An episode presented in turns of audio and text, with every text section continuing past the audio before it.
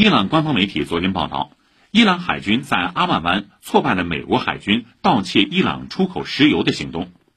伊朗媒体称，美国海军在阿曼湾拦截一艘运载伊朗出口石油的油轮，企图盗走这批石油。伊朗伊斯兰革命卫队海军出动直升机，控制住油轮，把它导向伊朗领海。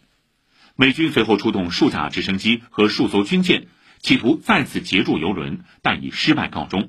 游轮目前已在伊朗领海。